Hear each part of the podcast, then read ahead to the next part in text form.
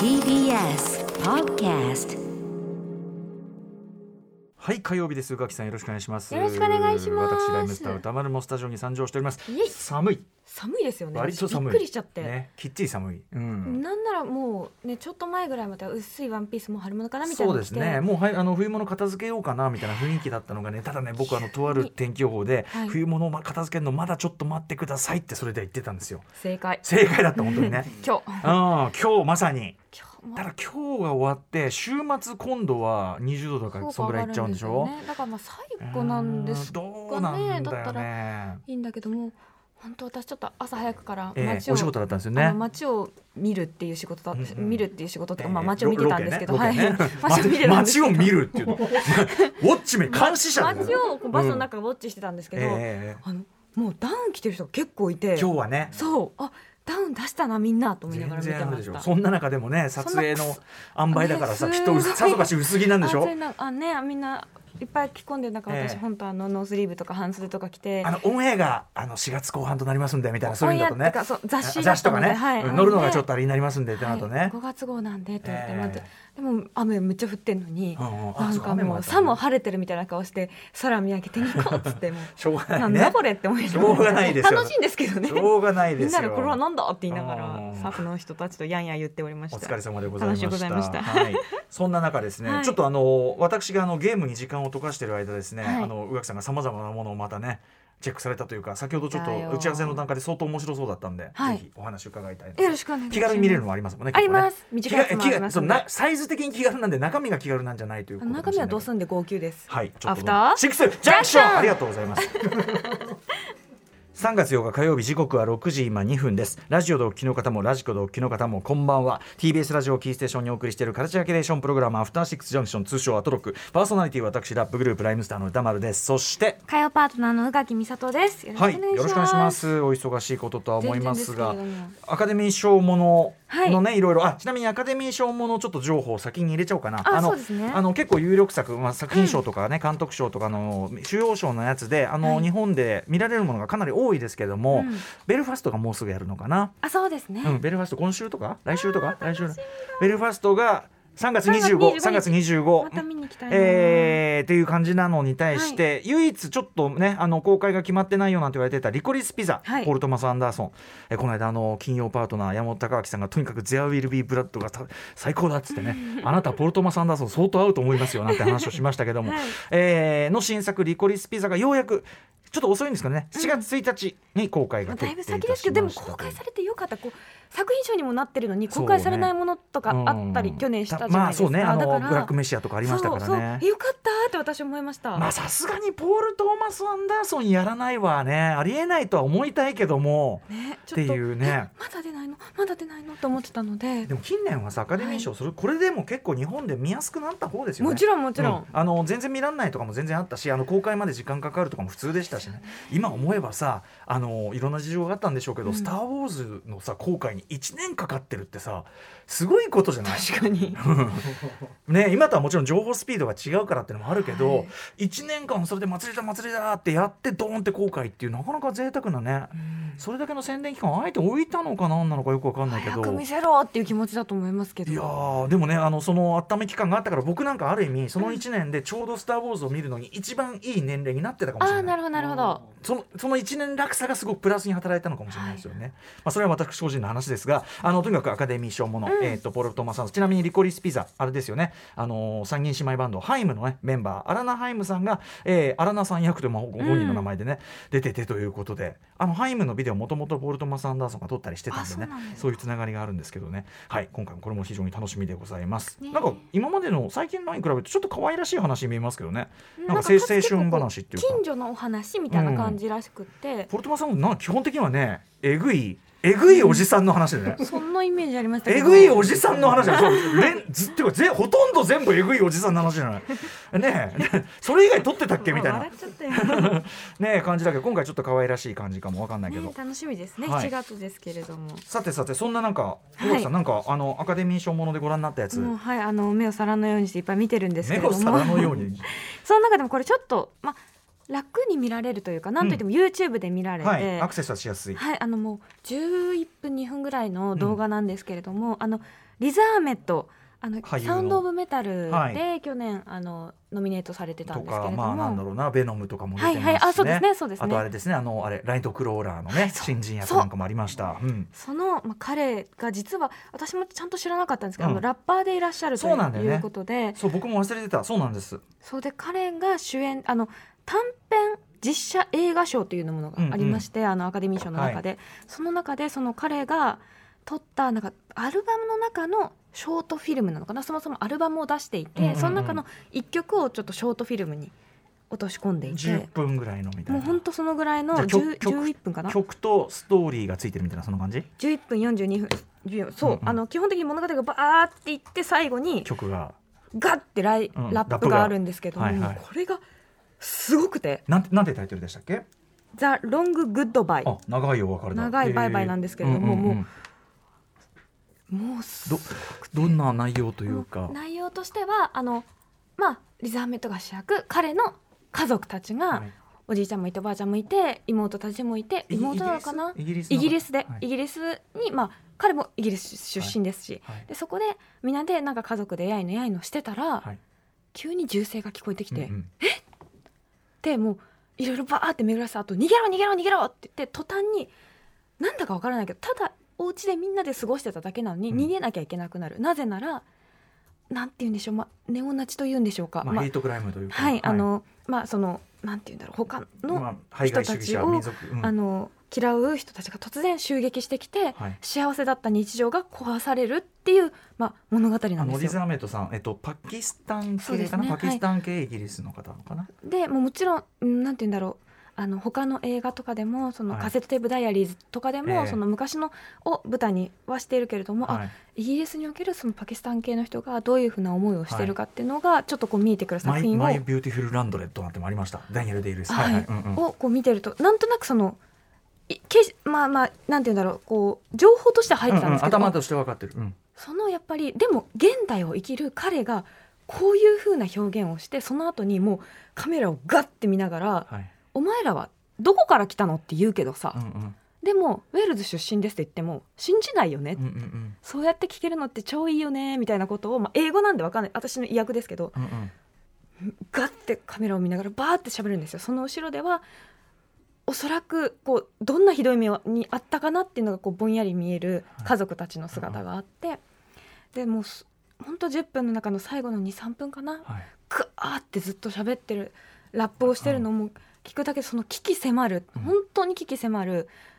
もうなんていうの吐き捨てるようにっていうのもおかしいんですけど、うんこうもう振り絞るように絞り出すように、はいあの彼がこう紡ぐ言葉っていうのがあまりにも衝撃的で、うんうんなんかもう言葉をすって私も理解できるわけじゃないのにもううん目を見てるだけで泣いちゃって、うんなんてうんうんあまだ当たり前に残ってるんだなってうんな何何を私はなんか分かったような気持ちになってたんだろうと思って、本当にボロボロ泣いてしまってでも、うん短いし英語だけど分かりやすい、はい私としては多分分かりやすい英語だなとい何うふうがに描かれてるかとかあ何人のね対する怒りそかうっていうというののねとあと分かった YouTube で英訳を下につけたからああオッケーオッだケーから余計うんあもち私、ろんもちろんもちろん理解できてうんうんなのであの英語苦手だなと思っても多分その絵面だけでもいいから見てほしい、はいするとすごくそのうちあの翻訳がついたりもするかもしれないけどねかもしれないですね、うんあの英語だけでも割とまあまあ分かりやすかったので、はいぜひいていただきたいしそれを聞いたら多分人に気軽に「どこから来たの?」「あ関西出身だよ」「いやいやそういう意味じゃなくて」っていうことの、うんうんうんなんていうか罪というか、うんうんそれってどういうことか分かってるっていうのがすごくこう刺さってくる作品だったのであこれはでも短編自社こここにノミネートされないと私絶対見なかったから、うんうんうあん見れてよかったなって思いました。リス・ハメットさんねあのすごかった俳優としてもめちゃくちゃ当然ね評価されているけどもあのラッパーとしてねそんなね、すごい作品も作ってしかもあれなんですねそういうミュージックビデオ的なのもその短編実写賞はね入るんだねそれねそうなんですよ、へーなんか後からそれがあアルバムの中の一曲なんだってことを知ったんですけども、リス・ハメットあそう本当にすごくてあそうこれはあまりにもショッキングなんですけど、うんうん多分この人たちにとってうんうはん割まあそのと恐怖っていうのはね近いところにあるはい未来なんだろうなっていうのもこう伺い知れて、日本だって排外主義全然ありますからねもちろん今だっそれはねてそのヘイトクライもムちもあろりんますロシアの人がどんな思いをしてるだろうとかもねロシアの人思いもまそすうですもし、ちろんですうんそれを含めて、ねえあ見てよかったなってそのすごい思さう、プ作品でーした。ねえまあもう言わずもがなのこと言いますけど、何考えてんだって話だからね、そのプーチンがやったことに対してそのもちろん、ねえ世界中にいらっしゃるそのロシアの人に側に何かするって感情的にしろ、そんだけなな何でもいいのみたいなね。雑な、うんなんと雑なって雑思いだましすそけれどっ。てその好き選ば人を蹴人を蹴飛ばしたいっていうことであれば、それならプーチンと何か変わることないから、あのーもちろん言うまでもないこれ聞いてる人の中でそんな人はいないと思いますが、はいはいあのーねあのうんやめてくださいというよりはその、ま、そういうのを許す、ね、許さない社会であってほしいですけどあとにかく、えー、とリズ・アメットのはい、ザ・ザロロンンググ・ググッッドドババイイ、11分41秒、こんなに短いとは思わなかったぐらい濃厚でした、はいはいわおもうボロボロ泣いちゃっ見てますぜひこれは見て、これノミネーションされてるということなんですね。はいうん、いやそうこでれすか賞そうで取すかるんじゃないかなと思うぐらいすごかったですやっぱさあのーあれよねその宇垣さんの場合はお仕事でさ、うがはいあのアカデミー賞のやつできるだけ見よう、まあ、素晴らしい姿勢だと思うけど、はいあ全然全あのーとかさそういうさなんとかだから見ようみたいな賞を取ったからでも何でもいいけど、然うんなんかそれをきっかけに要するにそうじゃなければさちょっと見てなかった手が伸びなかったかもしれないみたいなものを見るのいいやっぱいいですよね。いあいでのすよ賞とかってやっぱそういうきっかけとして本当によくて、うんあのやっぱりカンヌでなんとか取りましたっていうのはさ一つの箔もちろんその箔付けそのものにどれだけこの本当のねその優劣みたいなののはい意味があるかってまた考え方それぞれだろうけど、でも少なくともさあんまり見なかった国のとかあんまり見なかったタイプのとかさ、はいやっぱねあの触れる絶対的な機会になりますもんねやっぱねな。りますよなるうし、知らなかったなんかうんうん YouTube で見れるのこんなにあるんだとうかんうんうんうんうもんすごいあってそういった意味ではなんかやっぱこういう機会があってすごく良かったなと思いましすかもそのワウワウでのね、その当日のアカデミー賞授賞式の司会のあれでも、まあ、どこまで短編賞の話とか出るか分かんないけど、はいリザーメントそのものはさそのうん俳優としてあのしその主演男優賞とかにノミネートされるような人だから、うんまあそのなんていうかなそれを見てるってことはすごくね大きなアドバンテージって彼の話題にとかなんかうん今後なんだかなんで、はいね、僕も今教わってすげえよかったし。うそうそう最初にだからあの、くえっと、ナイトクローラーでこの人すごいねなんて言った時に、うんうんどうもラッパーらしいですよって自分でも言ったのを今の今まで忘れてました。いやすごかったそう私がそのラップとしてどうかっていうのは私はちょっとうんうんよわからないんですけども、とにかいやいやいやく危機迫る、でも彼の立場ならではだもんねその、はいだからいわゆるアメリカのアフリカンアメリカンのうんあれとは違うその当然カルチャーというかさ、またさらイさギれリてるスもにおのけるっていうそうねでもとこ繰ろりは返し描かれてますよねそのイギリスにおけるさっき言った「マイ・ビューティフル・ランドレット」っていうのは80年代の,、はいあのダニエル・デイ・ルイスさんって「うんうんあのファントム・スレッド」とか「ゼア・ウィーブル」の、うんうん彼の割と出世作で、あのーやっぱりそこでもパキスタン系の青年と、まあ、その白人のそのうんダニエル・デイ・ルイスの彼がの話であの同性愛も絡んでくる話なんだけど、でもそこでもやっぱあーこんなえぐいそのねあれがあんのかみたいイなギ。リスなんて割と移民が多い方だと思っていたまあ、のに、だからこそなんだろうけどね、ね多くて定着してればこそうんまあ、反発とか圧力もやっぱり層層が厚くなってくるものではあるんだろうけど、うん、まあしかし21世紀さそう2022年にね、うんいろんなその我々自分自身もこうそれこそ先ほどは自分何もなかってなかったみたいなことで、まあちょっとでもさ前に進もうみたいなこうんのご時世に、えそこみたいなうんえその野蛮なレベルの話をだこれまさに今の時代だけど、はい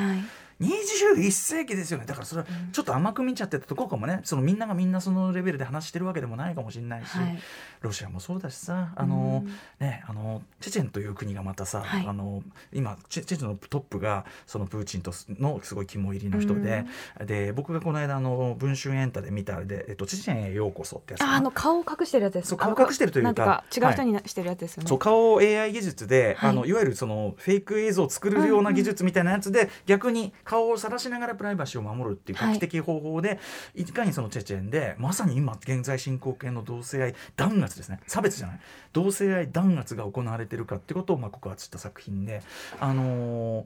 でやっぱそのその時でその今出てよく出てくるそのチェチェンのトップの人とかもう完全に言ってることが「えまマジですか?」とか、うんでこういう国に生きるってもう恐怖以外の何もんでも本当になかろうし立場によってはね、はいでその恐怖から逃れるためにひょっとしたらじゃあそう暴力を行使する側に回っちゃおうって、そういうのだって一つの人情だろうしさもちろんだからなんかこ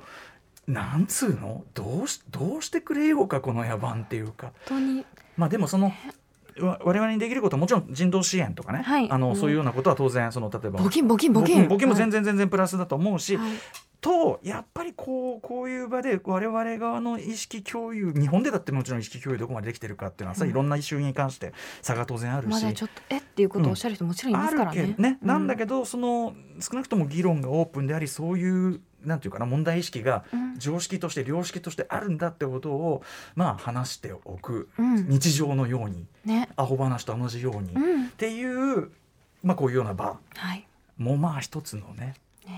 プラスだと思いたいというような感じですかね。ああうんやったまいったぜひ見ていただきはたい、い。えっとお話としてはそのメインイシュはねティザー・アメットの、えっと曲「はいじゃあロング・グッドバイ」ロンググッドうんおすすめですえー YouTube で見れるということではい、そしてそんないうふうに頑張っていろんなものを摂取していると宇垣さんやっぱりね、はあの関係ないものが見たいそんな欲望にいやこれはもうね、うんか月前に取ってたはいチケットの日がようやく来たというところなんですけど、あ違うのそれは宝塚の方宝塚いいじゃん宝塚いいよ宝塚の方でもいいですが、うんうん宝塚を見に行ってですね、ねえあさすが、うんのー今夜ロマンス劇場でってやつであの映も画とにもと映画の、うんなものだったのでなん綾かあ瀬はるのかさんはい私今まで宝塚結構その歴史ものとか、はいそのこう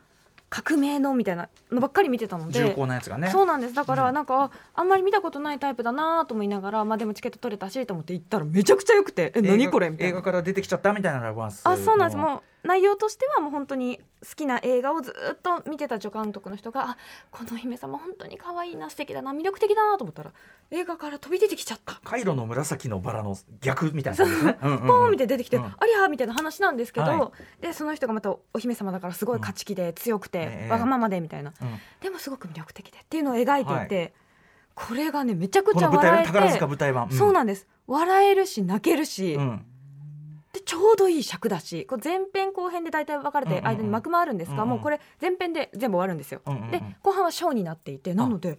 すすんごくよくてコンパクトなんかこのあれだよねだからそのリアリティラインじゃないけどさ、はいあの僕はその感じえこれでもさ日本の話としてはこのなんかこの感じちょっとおかしくないとかさ、うんうんうんなんかそういうこうリアリティライン的にこうふわっとしてるところが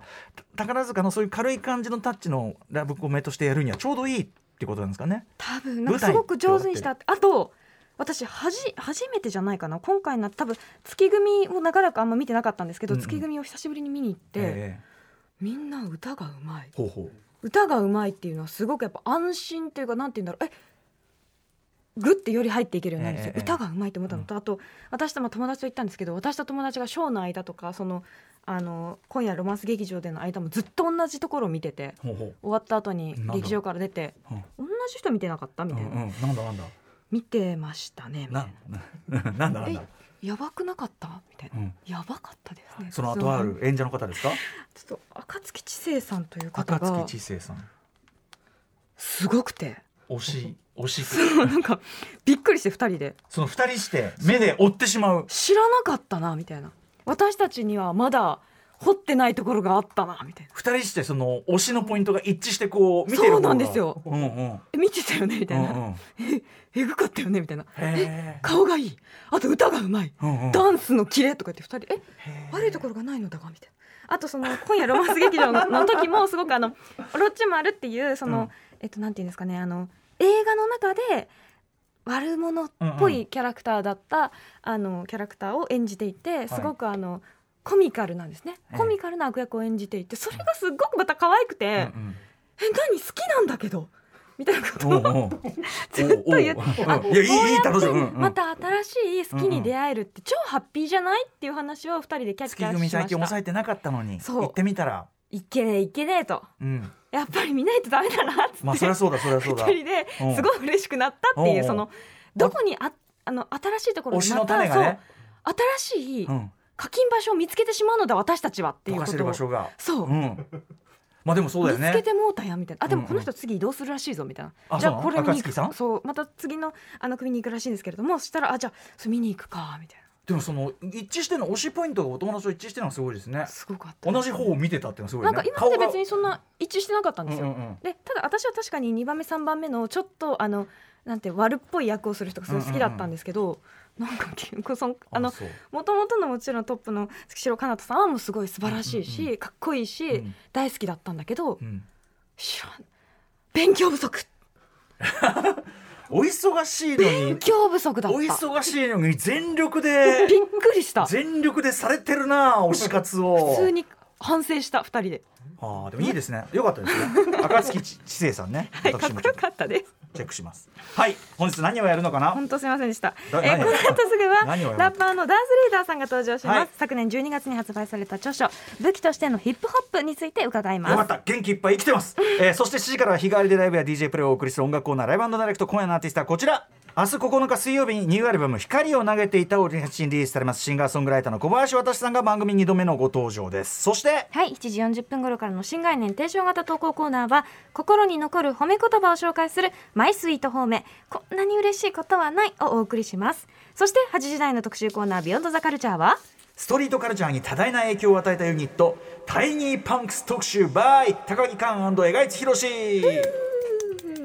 アーティストで DJ プロデューサー高木寛さんとファッションディレクター DJ の藤原宏さんからなるユニットタイニーパンクス日本のヒップホップ黎明期というかクラブカルチャーかなクラブカルチャー黎明期1980年代半ばに活動しその後の日本のヒップホップシーンはもちろん後に裏原宿と呼ばれるムーブメントもセッティングし世界中のストリートカルチャーこれ本当に世界中のストリートカルチャーに多大な影響を与えました、まあファレルとかねえーあのとかね、いろんなところに、ねあの影響を与えております、えーそんなタイニーバンクスの足跡を綴った本が現在クラウドファンディングで制作中さらに、えー高木寛さんの本「東京インザフレッシュ」も今月に発売されるということで高木寛さんご本人高木さんのカンちゃん昨日あの還暦のライブをねやってたということで、ね、おめで僕あたいの放送でちょっと僕行けなかったけどすごい行けたかったけど高木寛さんご本人そして当時をよく知るライターの江賀津博さんみんな大好き江賀 G をお迎えしてタイニーバンクスの功績やその成り立ちなどを伺っていきます。番組では皆様からリアルタイムの感想や質問などもお待ちしていますアドレスは歌丸 atmarktbs.co.jp 歌丸 atmarktbs.co.jp です読まれた方全員に番組ステッカーを差し上げますえそして各種 SNS も稼働中なので Twitter など LINE などよかったらフォローしてくださいそれではアフターシックスジャンクション行行ってみようう After Six Junction.